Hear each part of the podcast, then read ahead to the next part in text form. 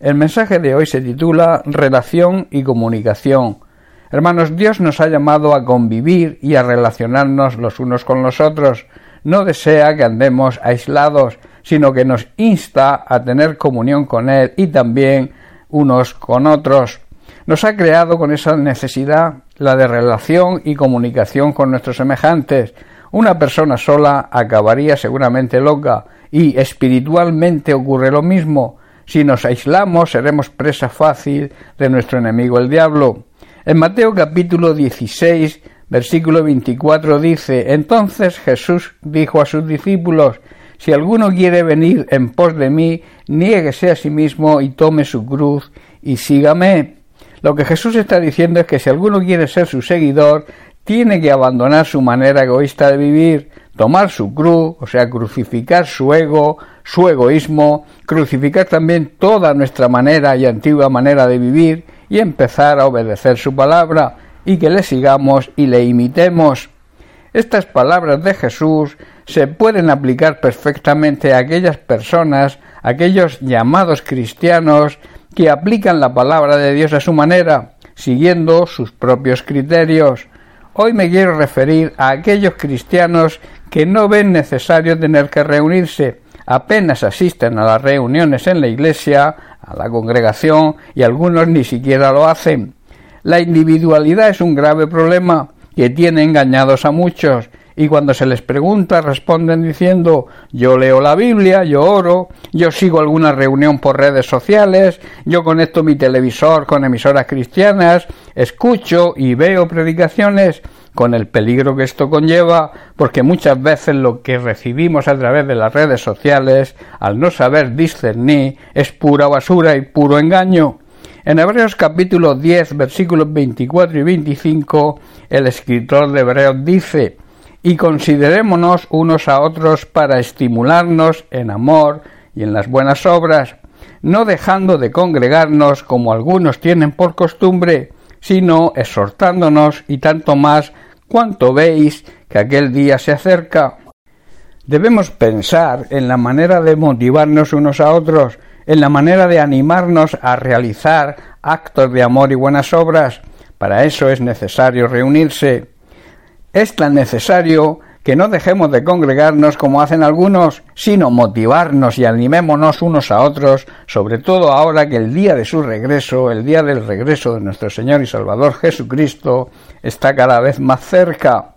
El andar en solitario conducirá siempre a anteponer nuestros asuntos personales y despreocuparnos de los demás, desobedeciendo así la palabra de Dios que nos dice que no debemos olvidarnos de hacer todo el bien que podamos y ayudarnos unos a otros. El problema suele estar en que cuando priorizamos nuestra vida personal, le damos prioridad a nuestra vida personal, olvidamos la vida cristiana, que por cierto no nos impide que nos preocupemos de nuestras cosas personales, pero si le damos la prioridad olvidando la vida cristiana, esto nos llevará a quedarnos aislados de los demás con, el riesgo que esto conlleva. El apóstol Pedro en su primera carta, capítulo 5, versículo 8, nos advierte, Sed sobrios y velad, porque vuestro adversario el diablo, como león rugiente, anda alrededor buscando a quien devorar. En lo que el apóstol Pedro está diciendo es que debemos estar alerta, y cuidar que nuestro gran enemigo el diablo anda al acecho como un león rugiente y lo que quiere es destruirnos. El vivir una vida digamos centrada solo en lo personal va a dar lugar a que descuidemos nuestra vida espiritual que estemos débiles espiritualmente y seamos presa fácil de nuestro enemigo el diablo, que está pendiente para que cuando nos descuidemos destruirnos, destruir nuestra vida, destruir nuestra familia. No debemos, por tanto, dar lugar al diablo, no debemos aislarnos, debemos ser obedientes y en el caso que hoy nos ocupa, congregarnos, que además tendremos cobertura espiritual y es un gozo poder estar los hermanos juntos. Así lo expresa el salmista en el Salmo 133, donde leemos, versículo 1, Mirad cuán bueno y cuán delicioso es habitar los hermanos juntos en armonía. Y luego hace algunas similitudes, versículo 2, es como el buen óleo sobre la cabeza, el cual desciende sobre la barba, la barba de Aarón, y baja hasta el borde de sus vestiduras. Y otro, otra similitud dice, como el rocío del Hermón que desciende sobre los montes de Sión, y luego viene la consecuencia, porque allí envía, cuando los hermanos están juntos en armonía, allí el Señor envía bendición y vida eterna.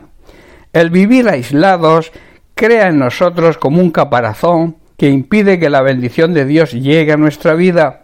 Es como un paraguas que impide el derramamiento del Espíritu Santo en nosotros. Por ese motivo Dios nos llama primeramente a tener una relación de calidad y de intimidad con Él y después una buena comunicación y relación con su familia, la familia de Dios, su iglesia. Para eso es necesario que nuestra manera de vivir en solitario desaparezca, la individualidad hace que el carácter de Cristo no se forme en nosotros. Recordemos que Jesucristo se relacionaba continuamente con el Padre y también con todos sus discípulos y en general con todos los necesitados. Dios diseñó a todos los seres humanos con la necesidad de relacionarse primeramente con Él y luego entre nosotros.